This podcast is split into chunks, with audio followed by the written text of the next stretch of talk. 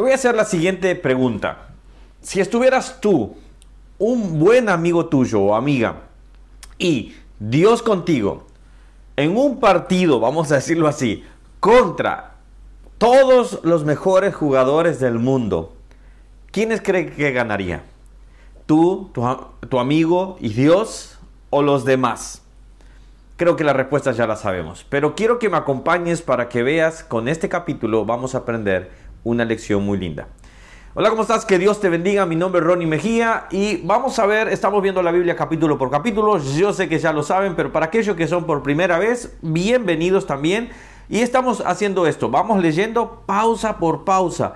Hay veces que en algunos capítulos tenemos más eh, lecciones. En este me voy a tratar de enfocar en una sola lección. Hay mucho material realmente. Pero también lo voy a dejar para que tú lo leas. Lee la Biblia, ¿ok?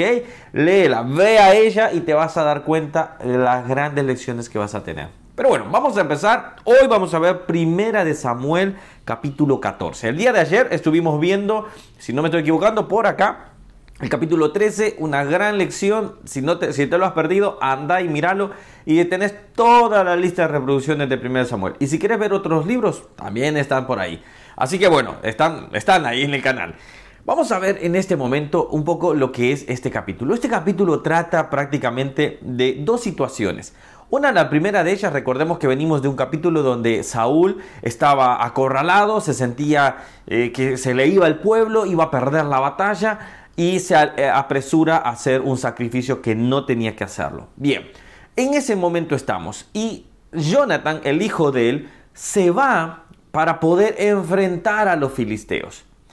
Ya vamos a tocar acá y ya vamos a volver a este punto. Y después él vuelve de esta victoria, el pueblo lo, lo aclama, pero Saúl había hecho una promesa de que nadie comiera. Era una promesa alocada, sinceramente. Era una promesa, estás en batalla, estás en guerra, no podés eh, hacer que el pueblo no coma. Es decir, alguien débil es fácil presa. Eso lo sabemos todo, pero creo que Saúl en ese momento se le había ido, no sé, había querido eh, espiritualizar ciertas cosas que a veces no es así y ahí es donde cometemos los errores. Y cuando Dios no ha dado la indicación, simplemente es error humano. Pero bueno, eso quiero que tú lo analices y me dejes tus comentarios a ver qué te parece. Ya que estamos acá, si no te has suscrito al canal, venle por acá, dale la campanita para que puedas, eh, te pueda avisar cada vez que subimos un nuevo video. Pero bueno, seguimos acá, así no nos distraemos. Estamos con Jonathan, empieza a batallar y estos son los primeros versículos donde él lanza una proclama o dice a su paje de armas algo hermoso. Vamos a capítulo 14, versículo 6, dice así de 1 Samuel. Dijo pues Jonathan a su paje de armas, ven, pasemos a la guardia de estos incircuncisos. Ya los estaba declarando personas totalmente apartadas, personas no dentro del pacto directamente. Quizá haga algo Jehová por nosotros. Recordemos que venían de un momento de desesperación donde todo el mundo estaba desertando, todo el mundo se estaba yendo. Y hay veces en los peores problemas es cuando todo el mundo abandona el barco. Pero siempre hay un remanente que confía en el Señor. ¿De qué bando eres tú? ¿Del que confía o del que huye? Sigamos. Quizá haga algo Jehová por nosotros. Pues no es difícil, escuchen bien esto, esto me encanta, pues no es difícil para Jehová salvar con muchos o con pocos.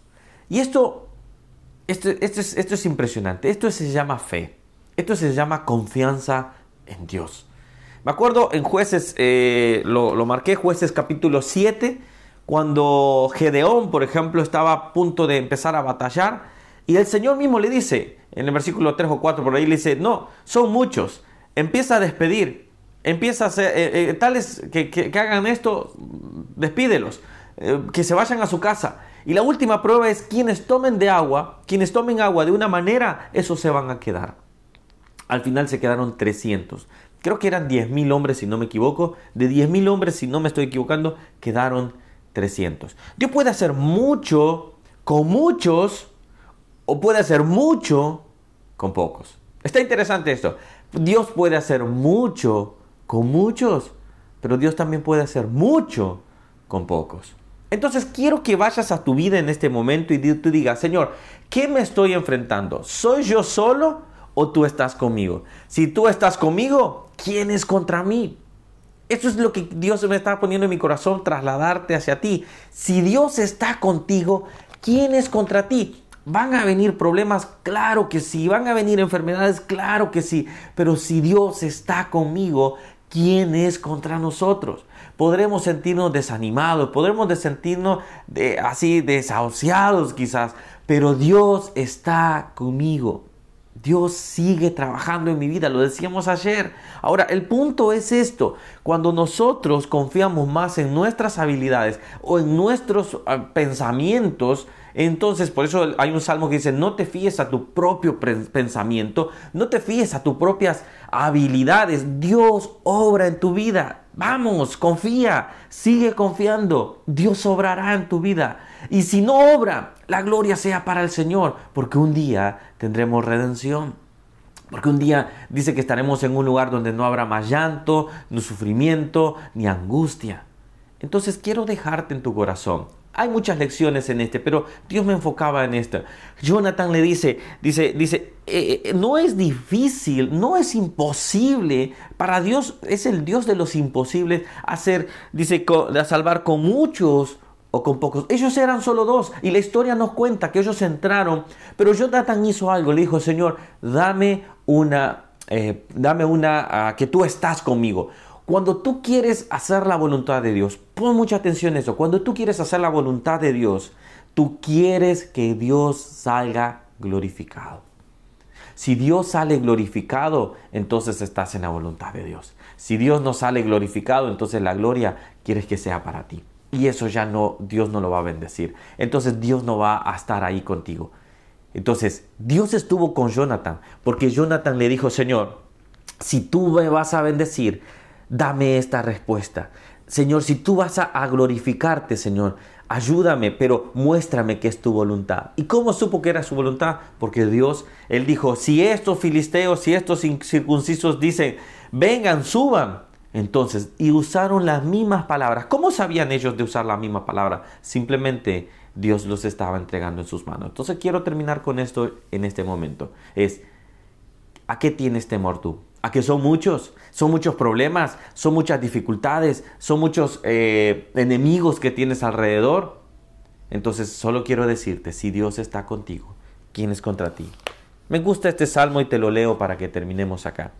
Salmo 146, 5 dice, Bienaventurado aquel cuyo ayudador es el Dios de Jacob, cuya esperanza está en Jehová su Dios te lo termino diciendo, cuya esperanza está en Jehová su Dios. ¿En quién está tu esperanza? ¿En quién está tu esperanza? Quiero que termines orando conmigo, solo un momento, no vamos a tomar más tiempo, pero solo dile, Señor, quizás veía que eran muchos y pensé que era imposible. Ahora sé que tú estás conmigo y sé que todo es posible. Señor, gracias por este momento. Gracias por tu, porque tu palabra siempre viene a los corazones y a mi corazón justo a tiempo, Señor.